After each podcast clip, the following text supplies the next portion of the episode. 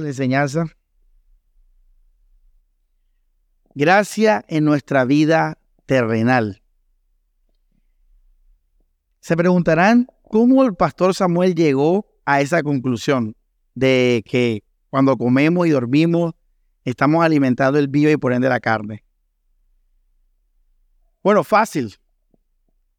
Pues basados en Eclesiastés, que fue la primera prédica de toda esta serie del BIOS, basados en los textos de Eclesiastés y en Génesis, en los mandamientos que Dios nos dio eh, como creación humana, basado en esos textos, eh, tú puedes deducir, deducir que tú, ¿para qué? ¿Cuál es tu propósito como ser humano?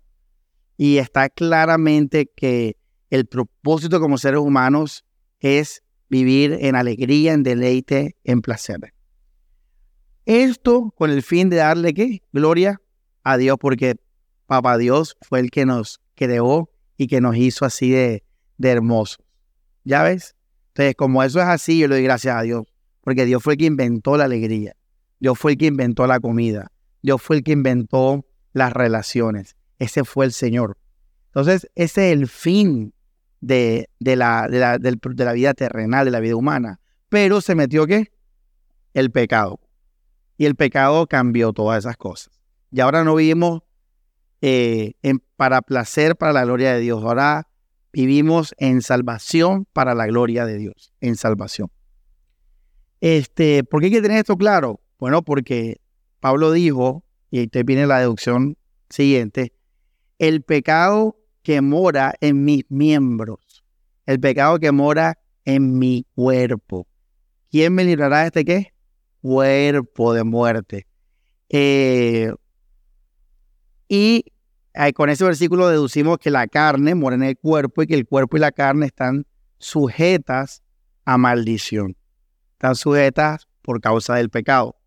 Entonces, si la vida de Dios fue hecha para el placer y la alegría, y la vida bios es la vida del cuerpo, la vida terrenal. Y ahí está el pecado. Entonces, cuando yo estimulo mi vida bios, yo voy a estimular por ende el pecado que está en mí. Por eso, la vida espiritual es en la mente. Por eso la batalla espiritual es en la mente. Por eso la salvación es por medio del espíritu. Por eso Jesús dice, el espíritu da vida, pero la carne para nada que aprovecha. Entonces, por eso que les estoy diciendo yo, bíblicamente, yo puedo deducir la, el concepto que les compartí. Entonces, esto es profundidad, porque obviamente eh, para tú llegar a esto tienes que asociar interpretaciones de varios versículos y de ahí es que nacen, si usted te preguntará, Samuel, ¿tú de dónde sacas esa información? Pues de la Biblia. Simplemente es conocer lo que dice la Biblia y pues asociarlo y eso te lleva a deducciones lógicas de, de lo que dice la palabra del Señor. Deducciones lógicas. Eh, para que los que, digamos, pueden pensar como que en verdad eh, eso no está en la Biblia, como que literalmente no está en la Biblia, sí está en la Biblia. Lo que pasa es que tienes que leer con profundidad la palabra y verás que sí. Eh, bueno, eso es muy importante, lo aprendimos el domingo.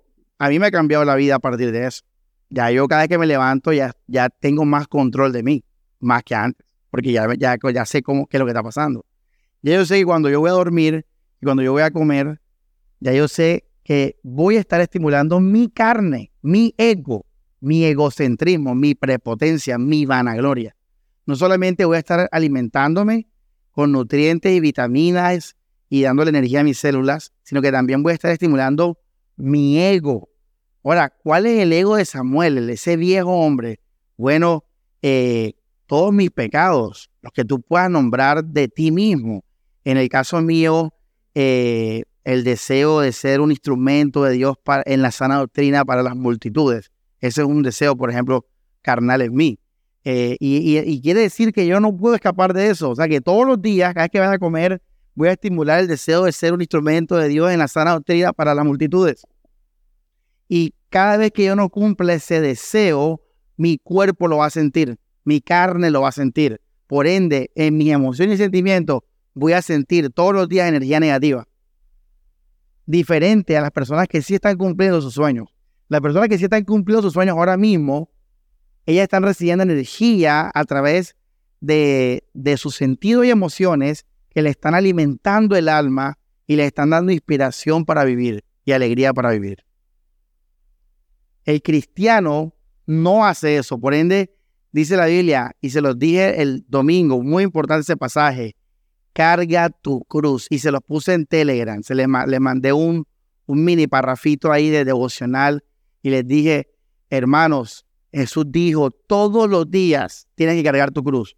Porque todos los días Samuel no va a vivir para cumplir su sueño. Samuel va a vivir en Cristo Jesús. Donde el mundo me está crucificado a mí y yo estoy crucificado al mundo. Ese es mi día a día del creyente. Entonces, eso, eso me cambió la vida. Porque como te digo, ya yo antes pensaba que cuando yo veía una película equivocada o cuando hacía algo pecaminoso, alimentaba mi carne. No, ahora sé que no puedo escapar de alimentar mi carne. Por eso Pablo dijo eh, muy importante esto, golpeo mi cuerpo y lo pongo en servidumbre. No lo aniquilo, lo hago que me sirva a mí. Por eso, hermanos, eh, tenemos, Pablo dice en Efesios, despojaos del viejo hombre y vestíos del nuevo hombre. Pablo le está diciendo a cristianos nacidos de nuevo, ¿Por qué Pablo dice eso? Porque ya sabemos que todos los días, eso fue el devocional que les mandé, todos los días, hermanos, de manera inevitable, tenemos que hacer bios. Y al hacerlo inevitablemente, hermanos, vamos a estimular la carne. Y con esto voy a un versículo brutal, tremendo. Espero que vos esté copiando todos los versículos que estoy diciendo. Dice, ojo este que voy a decir que es muy importante. Pablo dijo que rogó al Señor que le quitara un aguijón de su carne. Brutal. Tres veces rogué al Señor. Este versículo es brutal. ¿Por qué? Porque él era un cristiano nacido de nuevo. Pero Pablo no podía escapar del aguijón de la carne. No sabemos qué era. Hay gente que especula, que dice que era una enfermedad. Hay otros que dicen que eran los falsos apóstoles. Otros que dicen que él era homosexual en su carne y luchaba con eso. ¿Quién sabe qué, hermano? La Biblia no dice que era. Pero sí dice la Biblia que era algo feo para Pablo, que era algo fastidioso, que era una puya, un aguijón, iglesia. Era algo malo en él, en su carne o en su carne, en su bios. Mira qué interesante que ya tú puedes deducir, hey, mira, ve, si es en su carne, es en su bios. Ahora, ¿cuáles son los bios? Relaciones, descanso, comida, conocimiento terrenal, disfrute de la creación, sustento y abrigo. Ya tú conoces el bio. Entonces Pablo tenía una prueba ahí. ¿En qué? No sabemos, Elías. No sabemos cuál era la prueba de Pablo, pero el punto es que Pablo no pudo deshacerse de esa prueba. Ahora entiendo por qué no pudo hacerlo. Es que nadie puede escapar de su carne. Nadie, hermanos. Pero Jesús dijo algo tremendo y dijo, mi poder, mi poder, mi vida, soy, mi amor, mi energía se fortalece en tu debilidad. Eso fue increíble.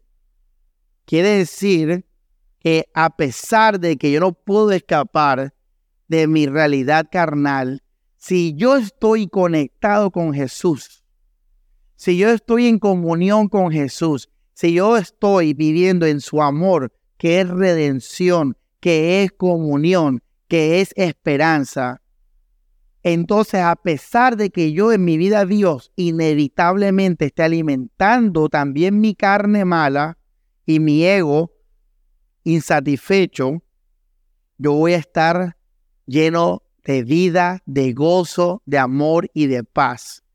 Eso se llama estar fortalecido en Cristo Jesús. Y Pablo después dijo, literalmente tiempo después dijo en Filipenses, porque eso fue escrito después de Corintios, dijo, todo lo puedo en Cristo que me fortalece. Fíjate, en Corintios faltaba un área en su vida, pero en Filipenses dijo, estoy pleno en todo, iglesia. porque he aprendido a vivir en la abundancia y en la escasez. Eso es Bios. Ahí está hablando de Bios. Porque sé lo que es vivir en abundancia y escasez. Y después dice, todo lo puedo en Cristo que me fortalece. Entonces, hermanos, podemos vivir tremendamente bien en el Espíritu a pesar de nuestra bios inevitable e incluso inyectarle ese bios de la vida Zoe del Señor, es lo que hemos venido hablando.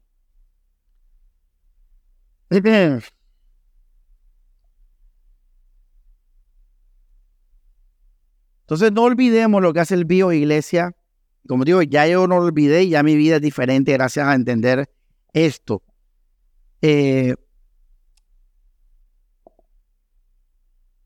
aprendimos algo interesante. Yo creo que si le pregunto a José ahora, esta vez va a responder bien. José, una pregunta, ¿tú vives en glotonería y borrachera?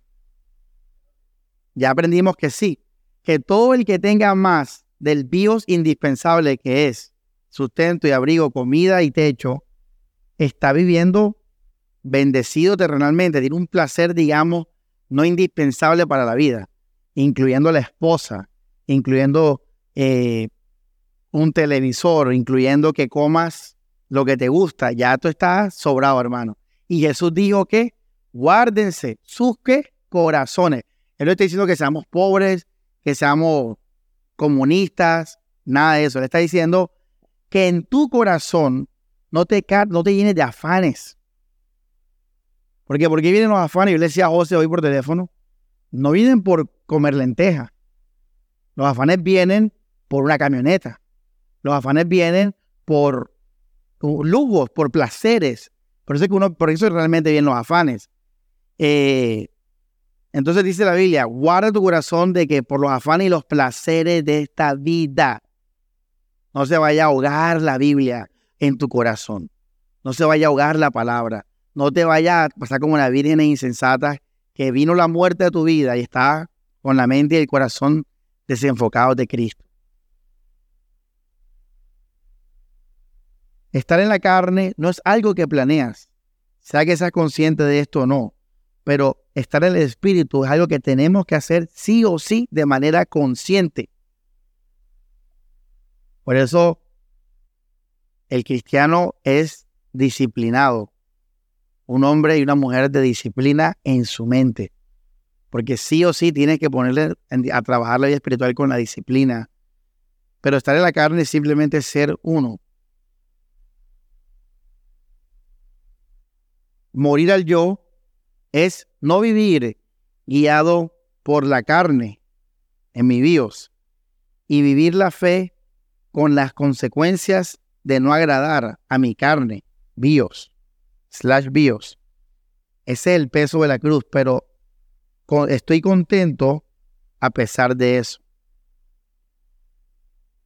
Nos fortalece, todo lo puedo en Cristo que me fortalece.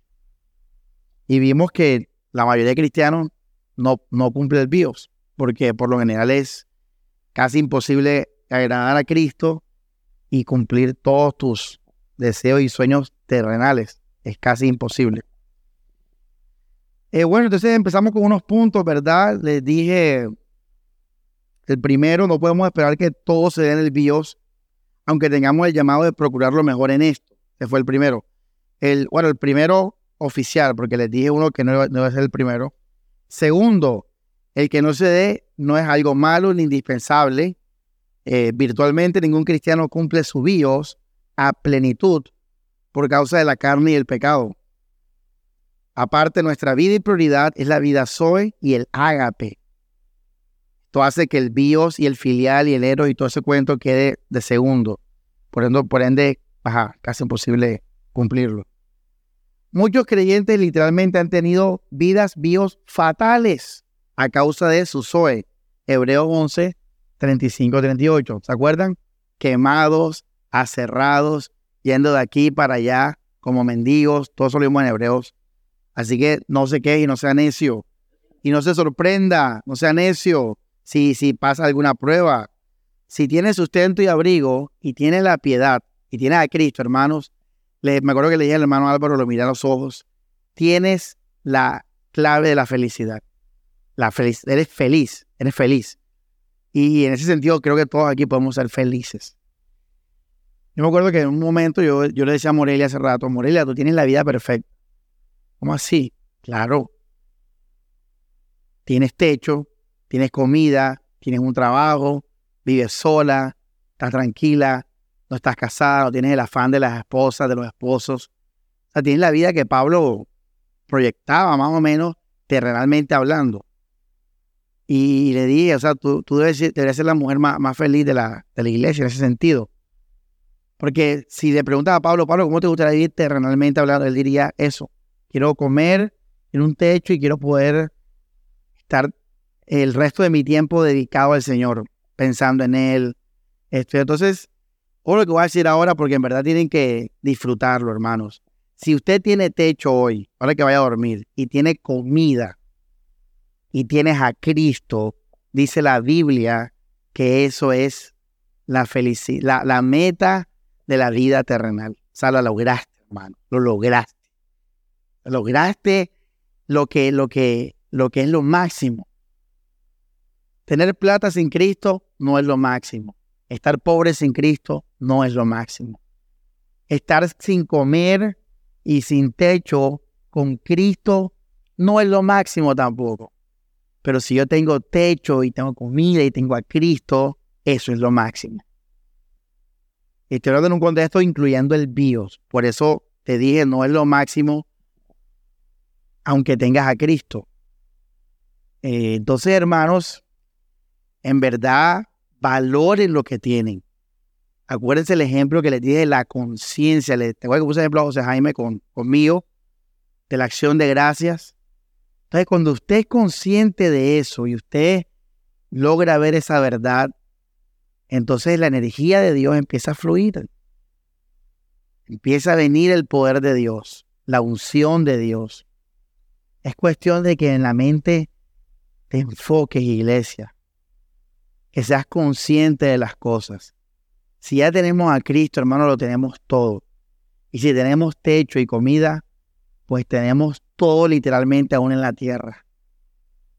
Entonces, eh, viva tranquilo, viva contento, viva agradecido. Tercer punto, no por lo anterior, sabe que casi nadie va a cumplir su vida a plenitud, no por lo anterior debo perder la energía y la motivación de vivir la vida al máximo. ¿Se acuerda del ejemplo de lenteja?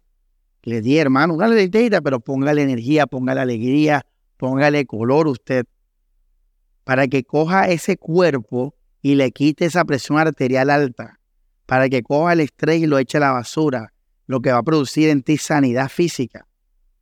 ¿Tú sabías que el estrés es uno de los detonantes de enfermedades número uno del mundo? El estrés detona cáncer, detona infarto, detona neurisma, detona todo eso. Mi papá le dio una isquemia porque cogió una tremenda rabia el día anterior. Entonces, si tú vives con sabiduría el BIOS, tu cuerpo va a ser un aliado para ti, aunque estés enfermo. La Biblia dice que Pablo le dijo a Timoteo, toma qué? Vino a causa de tus frecuentes enfermedades. ¿Qué significa eso? Que, que, no queremos un cuerpo enfermo, no queremos un cuerpo negativo en lo, en lo que podemos nosotros controlar. Entonces, yo voy a, eh, con esa vida soy que tengo en Dios, yo voy a inyectarle esa energía a mi vida bio. Así sea una camita, así sea un platico de lenteja, yo voy a vivir con esa con sabiendo que Dios está ahí, que Dios me ha salvado, que tengo lo mejor, que tengo su amor, que es una bendición que pueda comer. Con esas ideas, cuando te aproximes a las lentejitas, hermanos, la, la energía bio va a botarse ahí, como si fuera millonario. Por eso Jesús dice que la felicidad no está en la abundancia de los bienes. Los que son verdaderamente sabios y obtienen la vida de Cristo entienden que uno puede vivir terrenalmente feliz con un platico de lentejas. Con un platico de lentejas. Y los budistas y esa gente se ha aproximado a esta realidad. No la conocen plenamente porque no conocen a Cristo, pero sí han dicho como que la cosa no es tener, sino saber, conocer. Por ahí va la cosa. Y ahí están los budistas. Sí, por ahí, están por ahí. Le falta Cristo. Pero sí es por ahí la cosa. Entonces, eh, las personas solteras que creen que le falta un esposo, estás engañado. Estás absurdamente engañado. Las personas solteras, oye, no, que me falta casarme, eso, eso no te va a hacer nada, porque la vida no está en la abundancia de los que, de los bienes, es en inyectar la vida Zoe en cualquier cosa bios que tengas, sea que estés solo o acompañado, sea que seas soltero o casado. Incluso Pablo recomienda casarse, recomienda separarse, recomienda volver a casarse. Es un decir, pensando en que te puedas consagrar a Cristo. Él no está pensando en que el fin sea ese, porque él sabe que en la vida viva no hay vida, hermano. Él lo que está diciéndote es ser práctico para consagrarte y vivas en la vida Zoe. Y si para eso, para dejar de ver a las prostitutas, debes casarte o andar en chisme y en ocio, las mujeres de Timoteo, cásese. O sea, en otras palabras, una, una mujer que se quiera casar eh, para el Señor eh, debe ser porque ella está viendo que está siendo muy chismosa y ociosa. Así es, chismosa y ociosa, porque eso es lo que dice Pablo. La mujer es esa chismosa que se vaya a qué? A tener marido y hijo para que se ocupen y no estén ahí dándole cabida al enemigo. Y en el caso de Corintios, por causa de las que fornicaciones, cada uno cásese. Él no está diciendo porque la vida es bella y hermosa, casémonos. Él está diciendo porque anda fornicando, cásate. Porque la vida es Cristo. La vida no es nada terrenal. La energía viene del Señor. La vida soy. Alex me compartía esta semana, eh, ayer, antes de ayer me compartía el concepto de Zoe en un diccionario. Y yo le decía, sí, Ale, los diccionarios no pueden definir Zoe. Ponen vida plena, ponen eh, la vida en su máximo esplendor. Ponen cosas así porque yo le decía a Alex, es que Zoe no tiene, no tiene forma de definirse en un libro. Porque Zoe es, es, la vida. Incluso le decía a Alex, bios es una extensión de la vida Zoe. O sea, Dios es Dios porque viene de Zoe, porque viene de Dios. Por eso la gente vio, dice, qué rico, qué alegría estar vivo. Y eso es literalmente una esquirla, una sombrita de la vida Zoe. Jesús dijo algo muy hermoso. Yo vine a traer vida y vida en abundancia.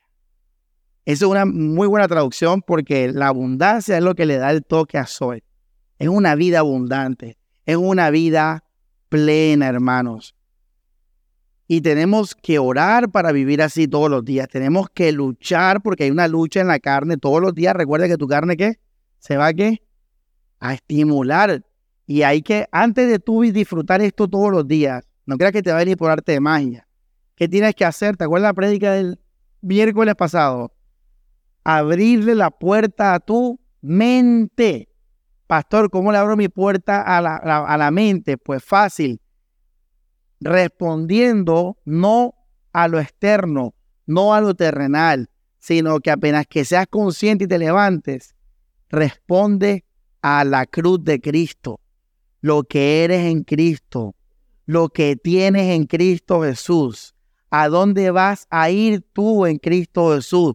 ¿Cuál es tu propósito en Cristo Jesús? Cuando tú haces eso en tu mente todos los días, en todas las mañanas y todas las noches, entonces tu mente le va a abrir la puerta a esa vida sobre que viene por el Espíritu Santo.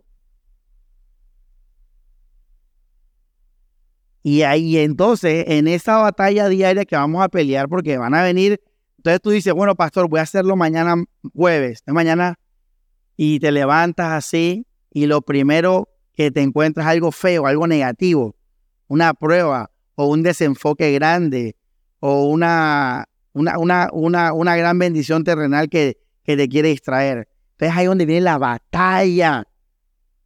En otras palabras, mira la frase que te voy a decir ahora, no te, te olvides. Toda persona que vive en plenitud, primero gana la batalla en plenitud. No lo olvides. O sea, todo, todo, todo cristiano que vive en plenitud es un guerrero, es un soldado que vence. Porque para tú vivir en plenitud todos los días, tienes que vencer todos los días a tu carne. Todos los días. ¿Cómo te hace tu pastor? Mi hermano orando, doblando rodillas, clamando, declarando, recordando, creyendo en la palabra de Dios. Cuando tú haces eso, y yo lo hice, yo le conté un testimonio a algunos hermanos acá, que me pasó algo la semana pasada, y yo recuerdo que fue una buena noticia, no fue mala, fue una buena noticia. Y esa buena noticia, me dieron ahí tal cosa, una buena noticia, pero no se había dado todavía, sino que se iba a dar en unos días. Y hermanos, me empecé a desesperar, empecé a, es de la buena noticia, la bendición, empecé a pensar en eso y ya no estaba pleno, estaba ansioso, estaba, incluso empecé a tener temor si no se daba eso. Y cuando vine a ver, yo dije, mira, ve, estoy, no estoy en vida plena.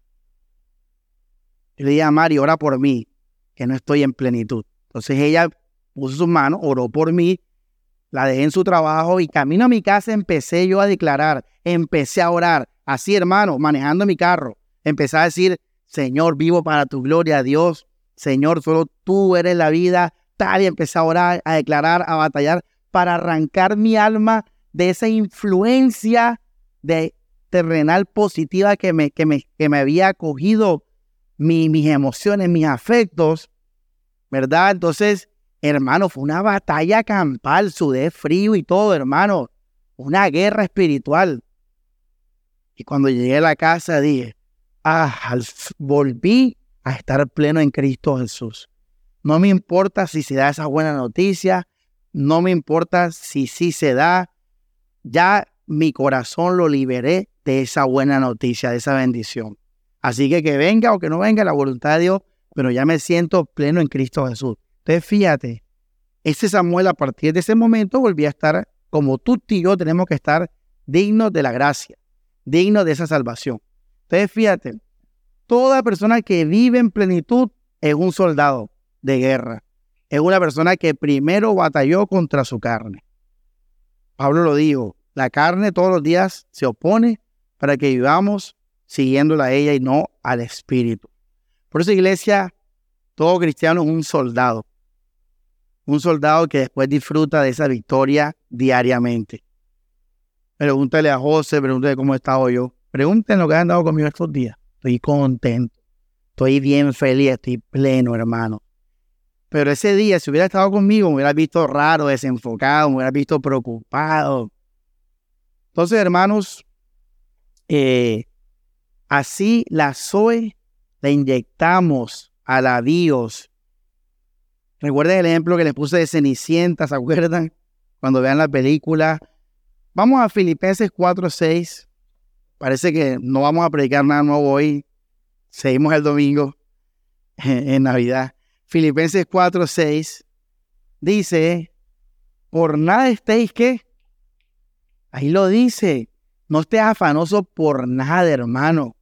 Dice, sino que ora. ¿Y qué hizo el pastor ahora en el ejemplo que, que me dijo? ¿Qué hizo el pastor en su carro? Oré, pero solamente oré. No, no solamente oré. Te dije que declaré, te dije que hablé con mi boca, te dije que, o sea, dice Pablo, vuestras peticiones con toda oración y qué? Súplica. Estaba diciendo en la oración, Señor, tú eres el rey de mi vida. Vivo solo para ti. Eso lo dije varias veces porque así. Y luego, dice la Biblia, con acción de gracias. Esto es hermoso. Este es el tercer punto que viene. Entro con este versículo. Punto número qué? Aparentemente el cuatro, ¿no? Uno, dos, tres, no. Uno, dos, tres, no, el quinto. Bueno, dale, cuarto. Hermanos, con el Señor, este es el nuevo punto, esto es algo nuevo, no lo dije el domingo. Con el Señor soy consciente. ¿Con quién? Con el Señor, con Él, no, no sin Él. Con el Señor dice, soy consciente de que todo obra para bien Todas las cosas obran para bien. Entonces, si ya yo oré al Señor sobre una situación en mi vida terrenal, sobre algo terrenal, algo económico, algo de salud, algo en mis relaciones, y a yo le oré al Señor como Ana, ya yo sé que, que, que Dios tiene el control. Y no porque oré, Él siempre lo tiene, sino que ahora yo disfruto de saber que Dios tiene el control. Y eso me da paz. Me da paz. Porque sé que todo obra para bien.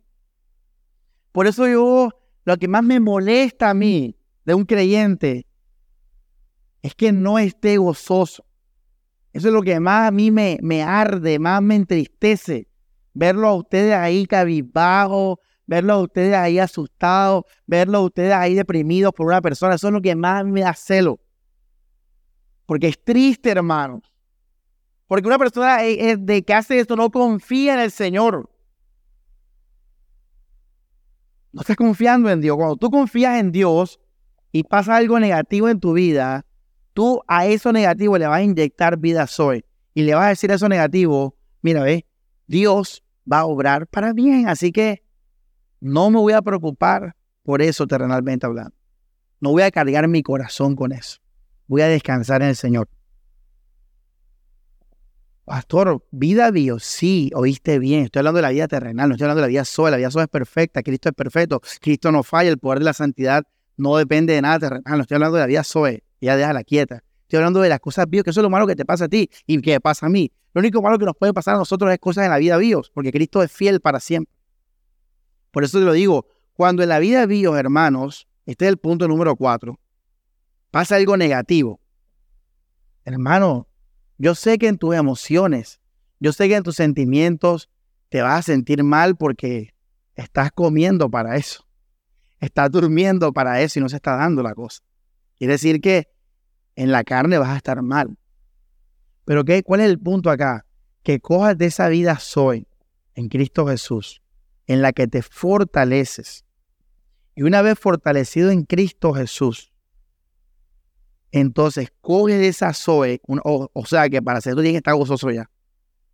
coge esa Zoe y dile a tu problema, dile a tu Goliat, voy a ser pentecostal en este momento, dile a tu Goliat, dile al faraón que tú vas a estar tranquilo porque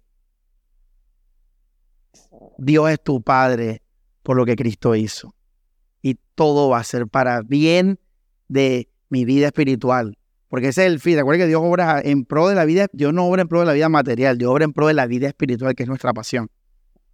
Que es la pasión de un cristiano, es estar con Cristo. Entonces, hermanos, con este punto, cada vez que vengan cosas negativas a tu vida, se te espicha una llanta, te vares, no sé de algo. Recuerda, en todos esos detalles Dios está porque es tu Padre. Y eso va a hacer que, ¿cómo vas a inflar la llanta? Contento. ¿Cómo vas a afrontar la enfermedad?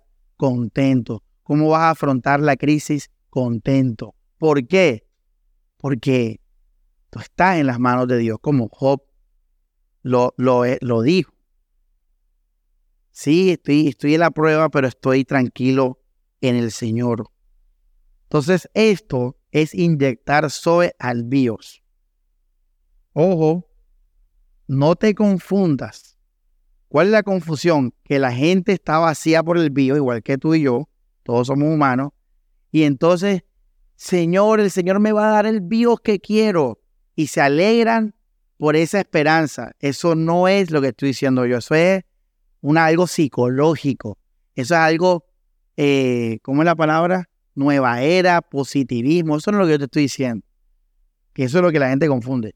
Lo que te estoy diciendo es que cuando tengas en tu prueba BIOS, fortalecete en el SOE.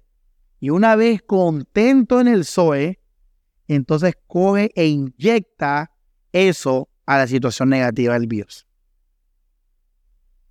Y ahí es donde te puse la analogía con la, la prueba, con Jericó, con Goliat, con el faraón, con la oposición. Y así vas a estar pleno en tu vida terrenal gracias a la vida Zoe que tienes. Quinto punto.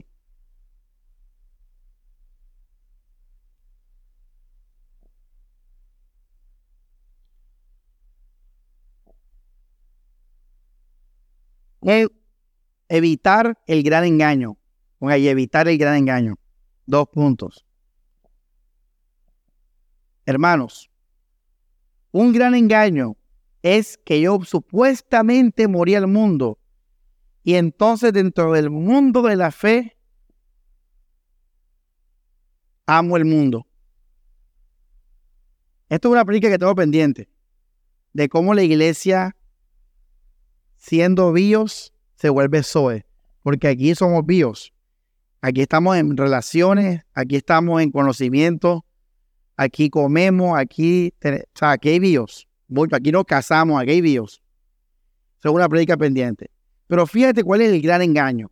Alguien dice, morí al mundo, listo, morí al mundo, ya mi vida es Cristo, la iglesia. Pero dentro de la iglesia donde hay bios, porque hay personas, entonces yo amo el mundo. ¿Entendiste vos? ¿Entendiste?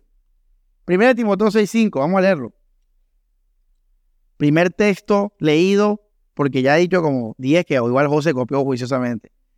1 Timoteo 6.5 dice,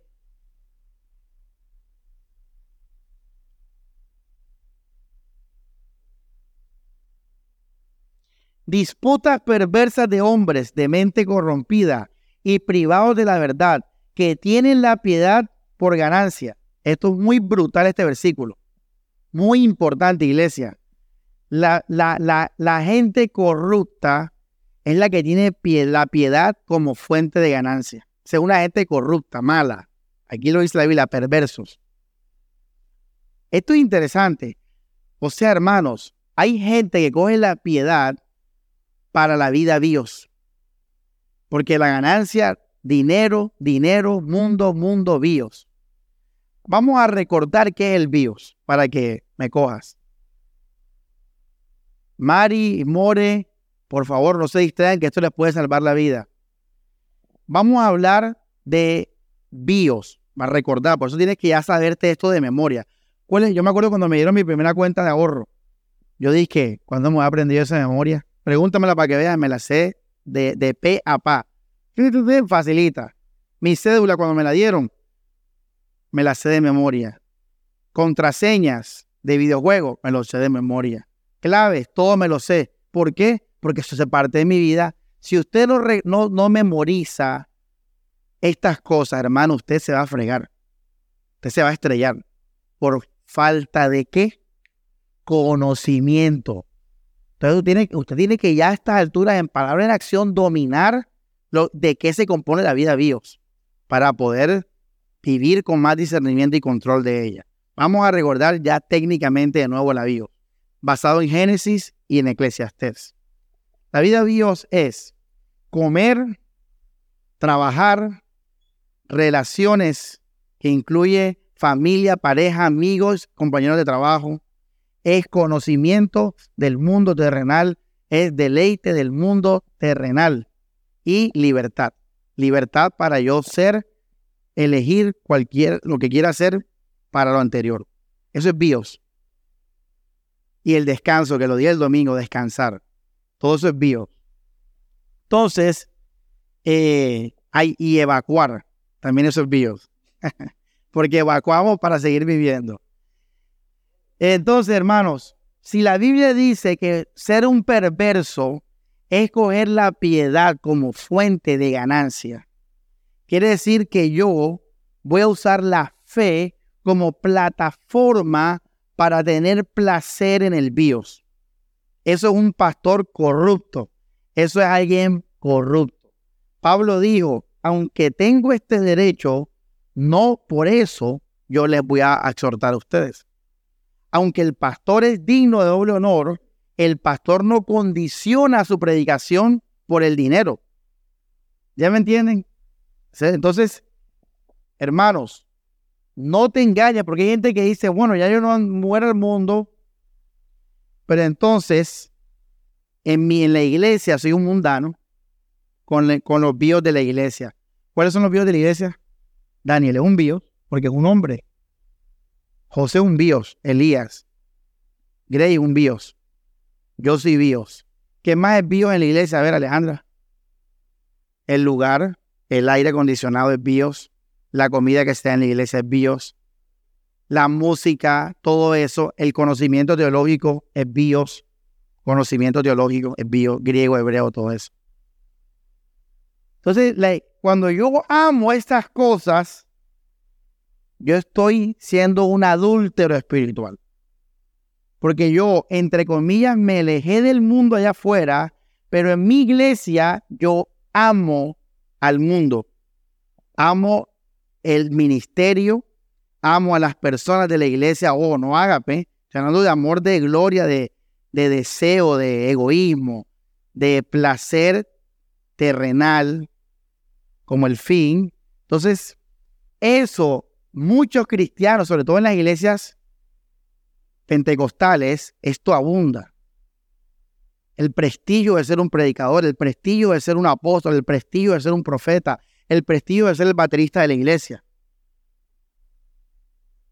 Y tú dices, ay, mira, estos hombres son santificados porque andan metidos en la iglesia. Sí, pero en la iglesia idolatran al pastor, en la iglesia idolatran a la novia, en la iglesia botan la baba por el hermano. ¿Ya entendiste vos? Ya, estamos claros, ¿verdad? Ahora, pastor, ¿cómo sé si yo estoy en este engaño? Cuando mi vida, mi estado de ánimo depende del bios dentro del círculo de la iglesia. En otras palabras, ay, estoy deprimido porque peleé con el amigo de la iglesia. Ahí estás evidenciando que tú dentro del círculo de la iglesia estás amando y viviendo en el bio, en el mundo. ¿Cuánto hemos caído en eso? Yo he caído en eso, hermano. Yo una vez le di a Dios en oración, Señor, no me quites a tal mujer. Yo le conté el testimonio ese. Yo me acuerdo que esa mujer se fue a vivir a otro país y yo no me vi sin ella, hermanos.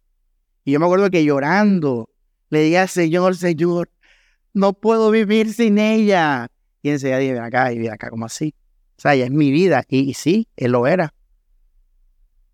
Entonces, fíjate, yo era cristiano, tocaba en el grupo de alabanza, iba al grupo de jóvenes, yo no iba a discoteca, yo no tenía amigos mundanos, pero dentro de la iglesia, una hermana de la iglesia era mi vida. Así que en el mundo espiritual yo soy hasta más mundano que alguien que ni siquiera eh, iba a la iglesia.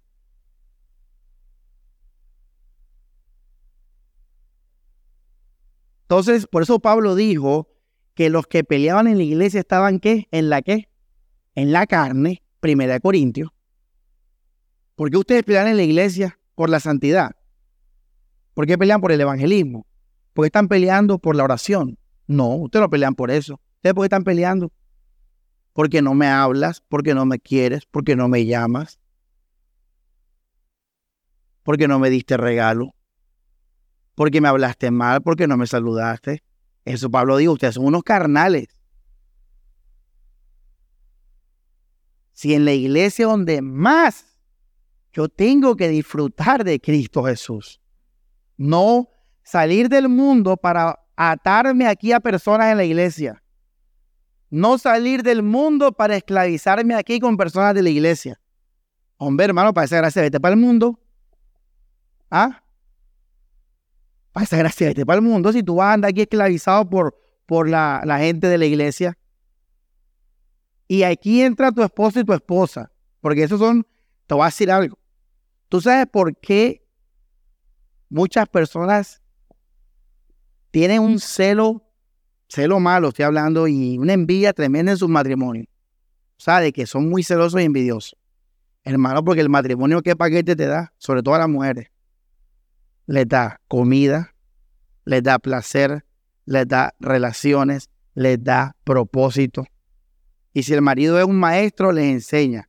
O sea, hermanos, el matrimonio tiene una carga pesada del bios. Por eso es que muchas hermanas evangélicas sobre todo caen en las mujeres, más que los, los hermanos evangélicos, pero sobre todo muchas hermanas evangélicas, en el contexto evangélico, dije, no reforma, el reformado son los hombres. Hermanos, tiene una idolatría en su matrimonio. Cristiano. Por eso, hermano, yo soy ese cuento que yo me acuerdo que eh, los reformados, que se ve mucho eso. Oye, la mujer reformada sí es contenta. ¿Usted no, se ha dado cuenta que la mujer reformada es bien feliz? Hermano, claro, porque ella tiene una, un apoyo doctrinal que le garantiza al mejor marido del mundo. No, que el marido tiene que proveer, tiene que, primer ministerio es la familia, no sé qué. Eso no es que está mal y eso es así. Pero es que ellos lo ponen con una tilde en el sentido que el tipo tiene que morirse hacer eso. Y la mujer feliz, claro, el Congreso de Mujeres Reformadas, todas contentas. Todas se quieren casar con reformados. Pero, ojo, puede estar engañado creyendo que sirve a Dios y sigue siendo un esclavo de la vida Dios. Yo estoy seguro que es más eso que Cristo Jesús. Por eso, hermanos, yo cuando prediqué una conferencia reformada, me acuerdo, yo les hablé a ellos de Simón el Mago y le di a la iglesia reformada, ojo, se están engañando, creyendo que están sirviendo a Cristo y están sirviendo al mundo. Todavía no sabía estas cosas.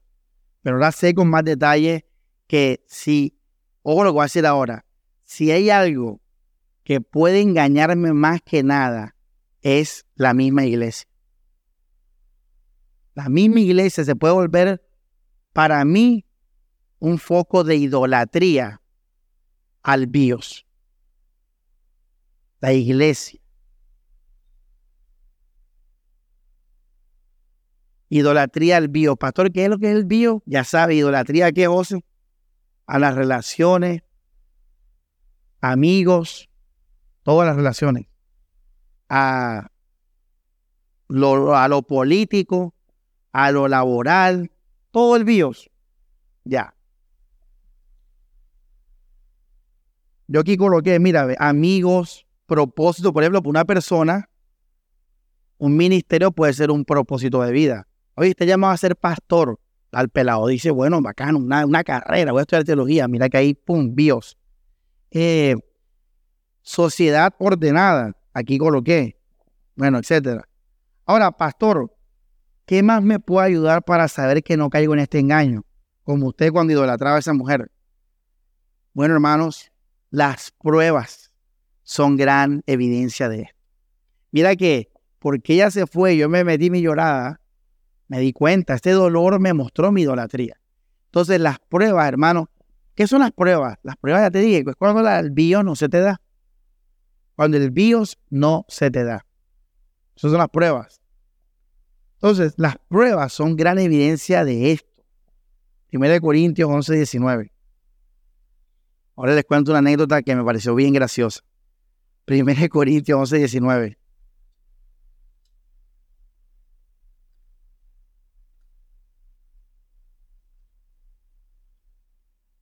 Aquí en la iglesia debemos estar, hermanos, para Cristo Jesús. Aquí en la iglesia debemos casarnos para Cristo Jesús. Aquí tenemos que tener hijos para Cristo Jesús. Aquí tenemos que ser amigos y llaves y compadres para Cristo Jesús. No para idolatrar y esclavizarnos en el bios. Dice 1 Corintios 11, 19, porque es necesario que también entre ustedes haya división para que se conozcan quiénes son los aprobados fíjate que cuando vienen las pruebas en la iglesia, los problemas de la iglesia, aquí mucho se va a ver, se va a manifestar quiénes, verdad, tenían idolatría con el bios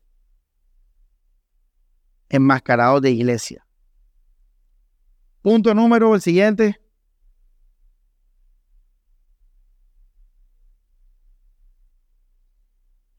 ¿Cuál es la voluntad de Dios en mi bios? ese punto. En un sentido, cuando yo sé que la vida de Dios está rigiendo en mi vida, cuando pierdo deseo de las cosas de Dios, eso lo dio Miguel Núñez, lo que me mandaste Daniel. Cuando yo estoy perdiendo cosas eh, interesen en la oración, en la congregación, en la ofrenda, en el estudio de la palabra, en las cosas de Dios, cuando yo estoy perdiendo interés, quiere decir que la vida de Dios está donde no tiene que estar en mi vida.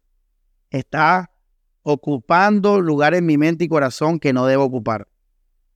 Ahora, vamos a hacerlo al revés.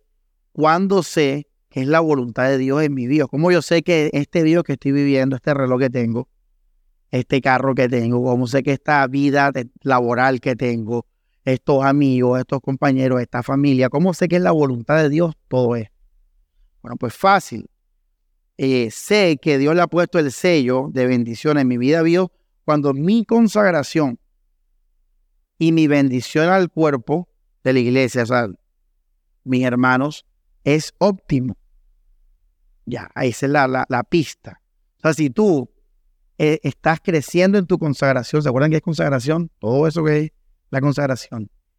Y tú eres de bendición para la iglesia, para tus hermanos, para el ministerio, esas dos cosas que son intrínsecas la una a la otra, entonces ten por seguridad que la Dios que estás viviendo está excelente.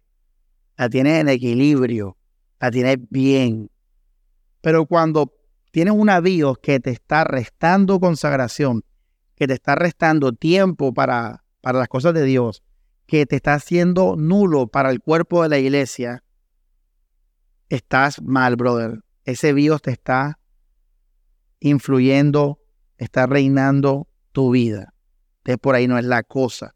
¿Y ahí qué hago? Pues mueres al Dios, deja lo que tengas que dejar, renuncia lo que tienes que renunciar y tomar control de tu vida, de tu vida espiritual. Siguiente punto. ¿Cómo vamos? ¿Número qué? Número 7. Recuerden que el domingo les dije un punto que no era el primero, que era que la única necesidad viva indispensable era el comer, el techo y el coche. Entonces ese es un punto. Pero si yo estaba equivocado, vamos para el 8. Bueno, siguiente. No te compares con otras personas ni des lugar a la envidia. Esto es un punto importantísimo, iglesia, y muchos están en el infierno por, por la envidia pastor, pero usted está exagerando. Que estoy exagerando. Vamos al Salmo 73, a ver si estoy exagerando. Salmo 73. La envidia, hermano, eso es tremendo. Yo, le decía a Mari, ¿por qué crees que Caín mató a Abel? ¿Por qué los hermanos vendieron a José? O sea, hermano, la envidia ha destruido el mundo. ¿Por qué crees que Satanás se rebeló? La envidia, eso es satánico, eso es un veneno, hermano. Eso tiene que tenerle miedo a la envidia huir de eso. Vamos, Salmo 73. Era un hombre de Dios firme, un hombre que Cristo era su vida, Dios, el Señor Jehová, Yahvé. ¿A quién tengo yo en los cielos sino a ti? Era un hombre pleno en Dios. Pero mira lo que dice la Escritura.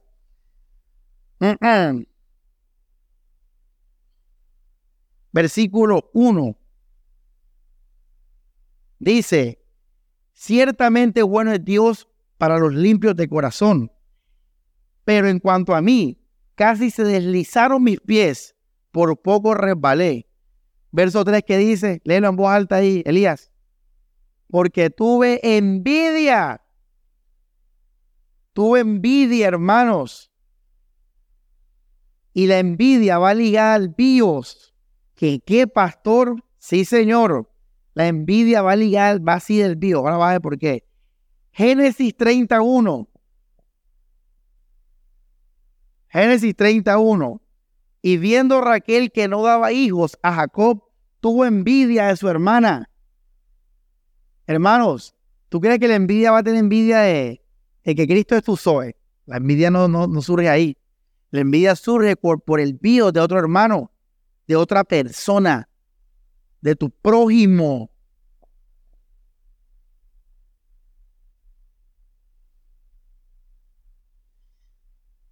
Es más, la Biblia, los diez mandamientos, vamos a Éxodo 20, 17, los diez mandamientos nos advierte de la envidia.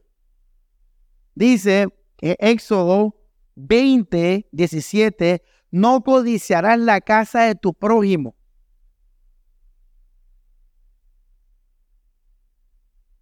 Ni dice, versículo, vamos a leerlo, ni la esposa de tu prójimo, ni su siervo, ni su criada, ni su buey, ni su asno, ni cosa alguna. La Biblia en los diez mandamientos habla de la envidia.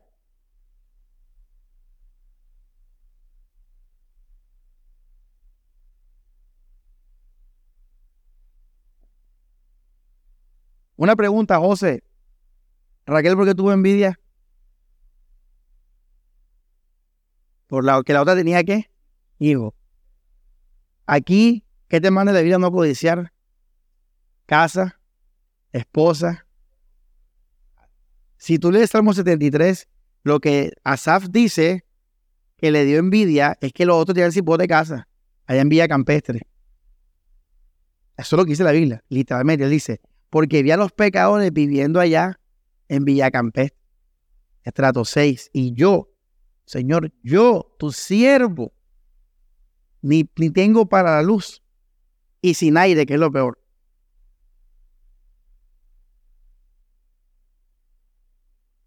La gente, los pecadores comprando en Primar y yo en el de uno en promoción. O sea, tú sabes que es de uno en promoción, hermano.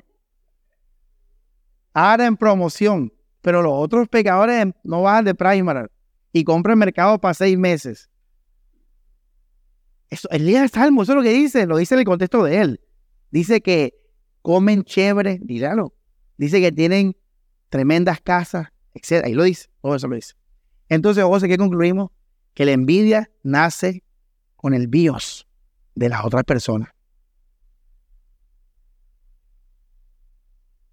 Raquel, que era una mujer hermosa, una mujer bella físicamente, una mujer que el marido la amaba, porque Jacob amaba a Raquel, no a Lea. Una mujer amada por su esposo, una mujer bonita, una mujer dice que tenía envidia porque no podía tener qué? Hijos.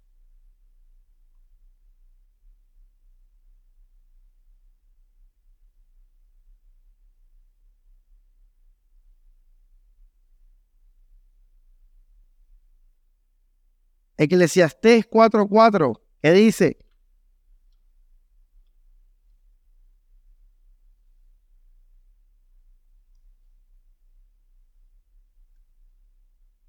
He visto asimismo que todo trabajo y toda excelencia de obra despierta de envidia del prójimo. Agárrate con lo que te voy a decir ahora. Agárrate. Por eso digo que tienes que coger la envidia, hermano, y crucificarla, pero plena todos los días. Cada vez que a tu prójimo, incluyendo a tu hermano, le vaya bien en el BIOS, en algo que a ti no te va bien, siempre vas a tener envidia. No puedes escapar de ella. Pastor, ¿cómo así? ¿Cómo así que siempre? Claro, porque en tu, en tu bio, en tu carne, está el pecado. Y Eclesiastés dice que cuando algo, una obra buena, despierta la envidia del prójimo. Quiere decir que cuando tú seas el prójimo y el otro le esté yendo bien en algo que tú quieres, tú vas a tener envidia. O sea que no podemos escapar de la envidia. La envidia es uno de los sentimientos que no podemos evitar. Siempre vamos a tener la cosquillita.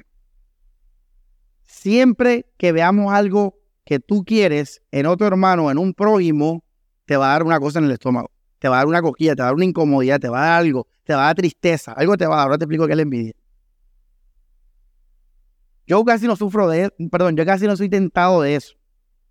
Porque a mí como me gustan las cosas de los 90 y muy poca gente le gusta las cosas de los 90, entonces yo no sufro tanto eso. Pero si José tuviera mi gusto de los 90 y tuviera un televisor Sony ese que yo quiero, ay hermano, me tuviera que dar envidia me daría envidia. Tendría que morir a la envidia. Así que yo no sufro tanto de eso por esa, esa ventaja.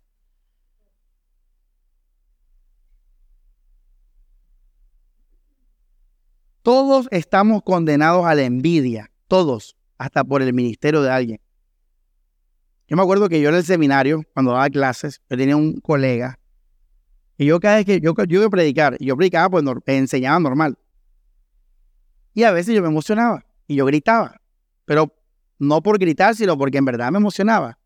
Y decía tal cosa al Señor. Y yo, y yo empecé a caer en cuenta que cada vez que yo gritaba, el compañero que venía después de mí para dar clase gritaba más que yo. Yo dije, un día voy a hacer a propósito, voy a hacer un grito a propósito. Y es más, sabes que me voy a bajar del, de la plataforma y voy a caminar entre los alumnos para ver si él lo hace. Y tal cual iglesia. Gritó más y caminó más que yo. Y después lo cogí aparte y le dije, hey, ven acá. El ministerio no es una plataforma para tu ego. El ministerio, o sea, si estás haciendo eso, estás predicando en la carne, le dije. Tú no puedes competir conmigo, tú estás loco, le dije. Estás loco. ¿Tú cómo vas a ponerte a competir con un predicador? Ahí está viviendo la envidia en ti. Entonces, hasta en el ministerio puede haber envidia, hermanos. Cualquier obra que buena, buena. Una pregunta, si Daniel toca bien la batería, ¿eso es algo bueno o malo? En el BIOS. Es algo bueno en el BIOS. Si José Jaime se graduó de un doctorado, ¿eso es algo bueno o malo en el BIOS? Bueno. Bueno, esas dos cosas despiertan envidia en nosotros. Si es lo que tú quieres. Pastor, ¿cómo sé si yo tengo envidia? Bueno, ¿qué es la envidia, hermano? Más allá de definirla, si usted se pone triste, si usted se pone pensativo o rabioso por el producto de, de por el bien de una persona, usted tiene envidia. José me compró un Play 5. Lo primero que tú sientas va a indicar si tienes envidia o no. Cuando tu hijo te dice, papi, algo bueno, ¿qué es lo primero que tú sientes? Alegría por él. Bueno, esa es la idea que tú sientas con tu hermano y tu prójimo, pero tú nunca vas a sentir eso. Tú siempre vas a sentir envidia. Es lo primero que vas a sentir. Porque tu carne está condenada, mi hermano. Entonces, cuando tú veas que el pastor predicó chévere hoy, es más, le dieron a Samuel, hey, Samuel, que predica brutal, me cambió la vida. Y tú estás escuchando eso, y, tú vas por esa escuela, o sea, te gusta predicar o lo que sea, te va a dar. Entonces te pones triste, rabioso o pensativo por el bien de una persona. Seca. Hay, gente que va al matrimonio, va al matrimonio el hermano, el hermano celebra su matrimonio chévere y entonces se acaba, todo el mundo se va y el hermano está allá en la piscina. Oye, ¿tú qué? Estamos pensando en mi vida, tengo que organizarme. Ese tiene envidia. Ese tiene envidia del matrimonio del otro. ¿Por qué estoy hablando de la envidia como un punto en esto del, del bio, hermanos?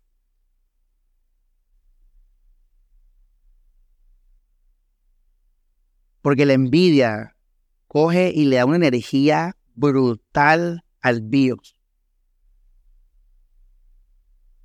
En otras palabras, si tú dejas que la envidia entre a tu vida, usted va a estar en la carne 100%. Es un, es un poder grandísimo de nuestra carne la envidia. Tanto es así que hay gente que ha matado por eso. Y recuerden Caín y Abel, hermanos. O sea, Caín mató a su hermano de sangre. Hermanos, recuerden los hermanos de José. Los hermanos de José y cogieron a su hermanito, porque era el menor, a su hermanito y lo, y vendieron por envidia porque su papá lo consentía de manera especial. Las mujeres en la poligamia, todas peleando con eso. Así que las que aspiren a eso, ojo, ojo, porque la envidia va a destruir ese matrimonio. Mira que Raquel, ¿por qué tenía envidia de la otra? Cuando la otra, el marido esté feliz con la otra, la otra va a sufrir envidia. Si tú ahí. Estás dejando entrar la carne a tu vida y a tu matrimonio. Más muchos evitan la poligamia por eso, ¿sabes eso? Muchos dicen que eso es malo por eso. No, porque es que eso trae, eso lleva uno la envidia. Eso tú eres esclavo de la carne.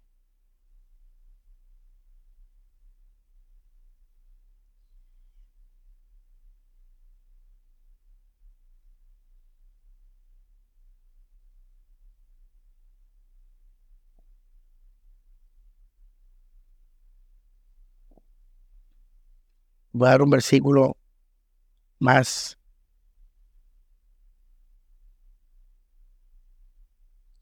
Eclesia, eh, Salmo 73, verso 3. Vamos a leerlo.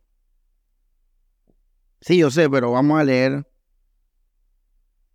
algo interesante. Dice, porque tuve que envidia, ¿verdad? Ya. Viendo la prosperidad de ellos, o lo, que hablamos del bio. Ahora mira el versículo 16, lo que te quiere decir del gran poder de la envidia. Dice, cuando pensé para saber esto, fue duro trabajo para mí. Duro trabajo para mí.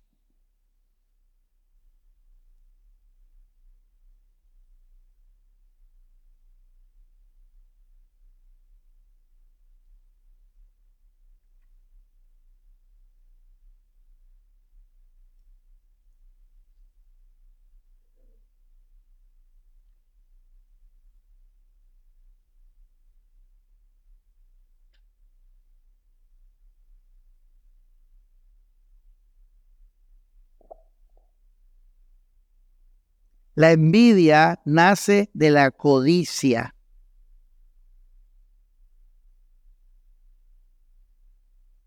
La envidia nace de la codicia. En otras palabras, cuando usted tenga envidia de algo, déle gloria a Dios. Porque te está dando cuenta que tú estás codiciando algo. Y codiciar es tener un deseo malo hacia algo, excesivo, que no, está bien. Uno no puede desear algo al nivel de la codicia, porque ahí se está volviendo eso tu ídolo, tu Dios. Entonces, cuando usted tenga envidia de algo, recuerda que, ahí ven acá, quiere decir que yo en mi Dios, en mi carne, tengo una idolatría hacia eso. Así que ah, hoy, a partir de hoy, puedes descubrir de qué tienes que guardar tu corazón. Muy, muy importante que sepas eso.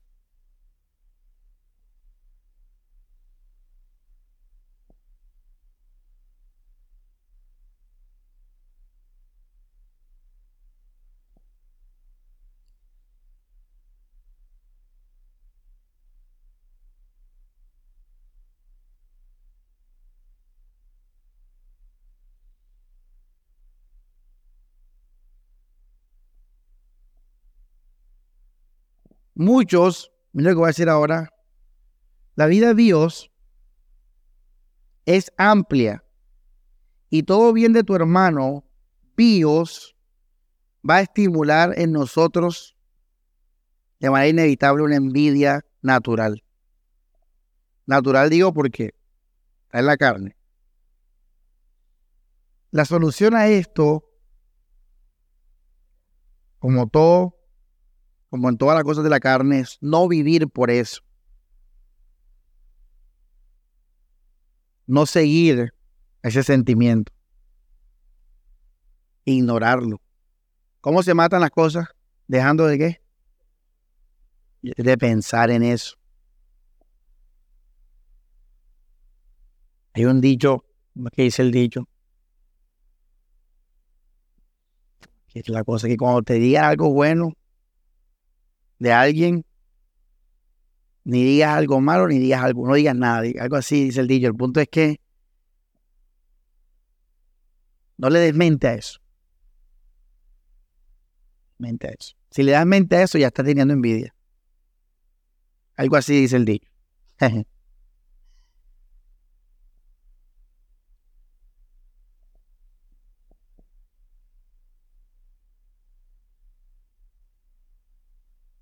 La envidia, como les dije ahora, es uno de los principales propulsores del Dios.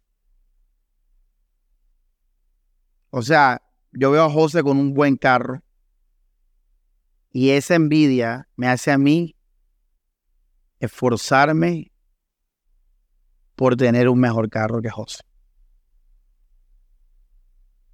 Entonces miren cómo la envidia nos puede condenar el resto de nuestras vidas sembrando para la carne.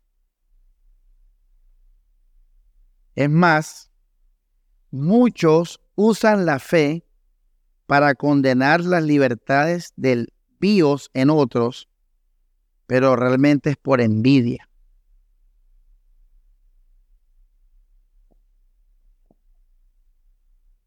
Muchos usan la fe para condenar al otro en su bio, pero es por envidia.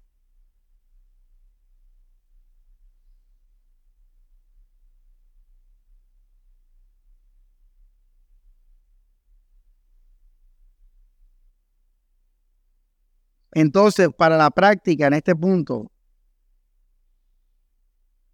cuando usted se entere que un hermano tiene una bendición BIOS, en cualquier área del BIOS, conocimiento, comida, trabajo, casa, relaciones, eh, libertades, lo que sea, hermanos. José, cuando te enteres de eso, tienes que decir, si tú eres feliz, yo soy feliz. Eso es lo que tienes que decir. Más nada, hermano. Porque al final, ¿quién disfruta de ese bien, José? Él, a, ti no, a ti no te interesa, a ti no te debe afectar en nada en tu vida, porque ese es un bien que la persona va a disfrutar. Entonces tú cuando el hermano se case, tú le dices, brother, disfrútalo, espero que seas feliz, chao, chao. Ya no, ni voy a pensar más en eso. No quiero que mi, mi, mi envidia carnal me vaya a llevar a mí a tomar decisiones, a tomar caminos, a elegir carrera, a elegir dónde voy a vivir. Sería horrible, hermano, sería satánico, sería una maldición. Que tú empezaras a hacer cosas basadas en la envidia. Por eso les dije que si el cristiano va a hacer algo por el bios, que sea por gusto, que sea por un gusto, por un gusto personal y ya. Lastimosamente, mucha gente vive donde vive, se viste como se viste, por la envidia. O sea, la envidia ha sido la, la semilla de la vida de muchas personas. Mucha gente se ha casado por envidia.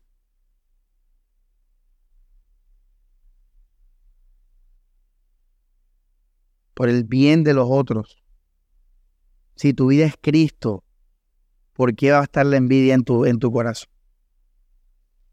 Una pregunta, Grace. ¿Cristo te va a dar más a ti que a mí?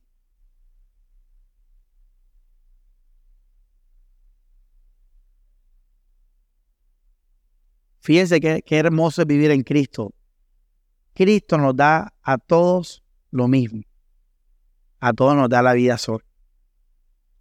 Quiere decir que en, el, en, Cristo Jesús nunca vamos a tener envidia. Porque la felicidad de nosotros no es las cosas terrenales, sino es Jesucristo y todos lo tenemos por igual. Mira qué belleza eso.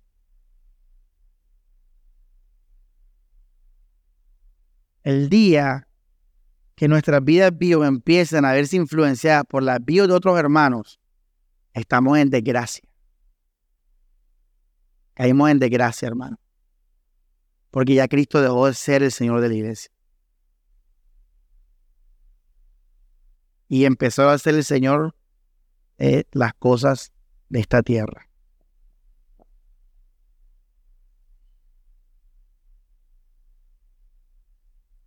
Les voy a leer un pasaje, uno más y terminamos.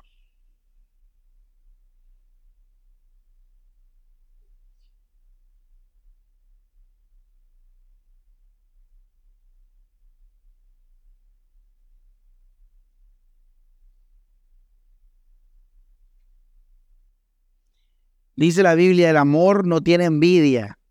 El ágape no tiene envidia. Para empezar, el ágape solamente se preocupa de qué? En dar. Si tú le dices al agape que no dé, él dice, bueno, mejor.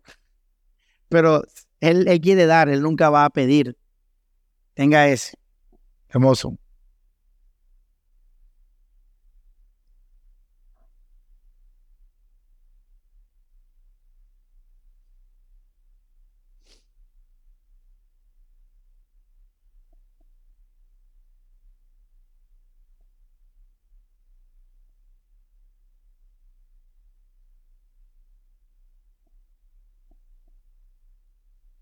Estaba leyendo que Raquel tuvo envidia de, de Lea y dice que le dijo a Jacob, dame hijo o me muero. Hay una serie que me estoy viendo que se llama The Gilded Age en HBO. Y yo me gusta, me gusta la serie. Pero la, una de las protagonistas, yo la mente cada vez que la veo, yo digo, wow. O sea, en verdad el mundo se mueve por la envidia. Se mueve por la gloria de los hombres. O sea, lo que mueve el mundo es el que dirán. Es el dinero, el poder, el tener el aplauso de la gente.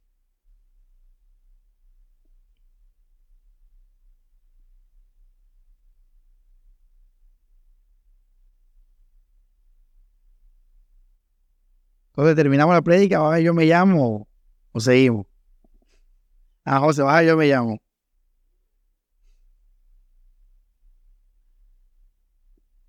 Estoy buscando un texto, pero no lo, no lo encuentro, no lo, no lo copié.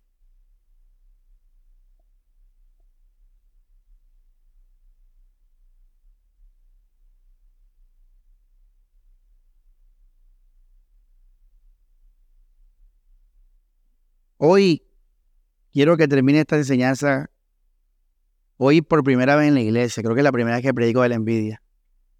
Iba a hacer una predica aparte, por eso me he demorado más en este punto. Pero hermano, ojalá hoy, para siempre, muera la envidia como Señor de tu vida. Porque ya les dije, es inevitable que sintamos envidia. Hace poco me encontré con un amigo que éramos muy competencia antes, mucha competencia. Que éramos mucha competencia, eso tiene sentido. O sea, éramos muy competitivos entre nosotros. Y él me preguntó dónde vivía yo. Y dije, no, vivo en un apartamento ah, en Boston. Y en mi carne, yo dije, o sea, quiero que te enteres que vivo allá. Quiero que sepas que que me va bien. O en mi carne. Y él me dijo, ah, bien, yo estoy yendo al Alto Prado. Me dio algo aquí en estómago. Y dije, rayos. En verdad, vida real. Yo dije. Y yo me echo a reír. Yo digo, mira, qué, de, qué, qué porquería somos nosotros. Qué carnales somos, mira.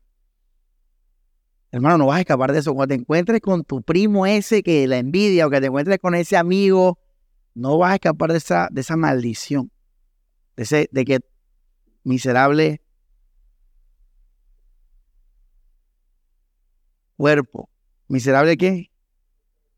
Cuerpo de muerte. Pero cuando sientas eso, hermano, con tu iglesia, cuando mis hermanos aquí vengan prosperen en su vida o lo que sea, aunque sientas esas cosas, cuando vayas a la casa de tu hermano, de tu prójimo, por eso eso dice la casa de tu prójimo, la esposa y hermanos que están casados con muy buenas esposas. Y hermanas que están casados con buenos esposos. Y hay prójimo que está casado bien chévere. Ah, que tú dices, güey, qué esposa tan linda. Y viceversa, qué esposo tan lindo. Cuando tengas sentimientos, hermanos, recuerda, no le des mente, ignora, destruye ese pensamiento. Y recuerda que tu vida es Cristo. Y que Cristo, lo que Cristo te dé a ti en tu vida, vivos. Y esto es algo muy hermoso y quiero que te lleves a casa. Lo que Cristo te ha permitido tener en tu vida, sea una casita o una casota, eso es lo mejor que puedes tener en esta vida.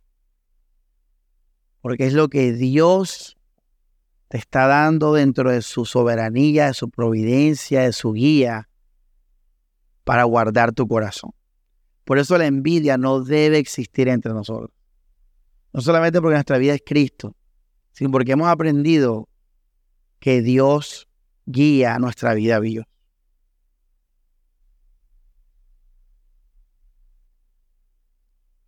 Así, hermanos, cuando veamos el bio de los demás, bendícelo y dile, disfrútalo. Y dale gracias a Dios. Y disfrútalo. Y ya. No, no vuelvas a pensar en eso. Porque todos tenemos, lo que le pregunta Grey ahora, porque todos tenemos el regalo más grande. ¿Cuál es el regalo más grande? Cristo.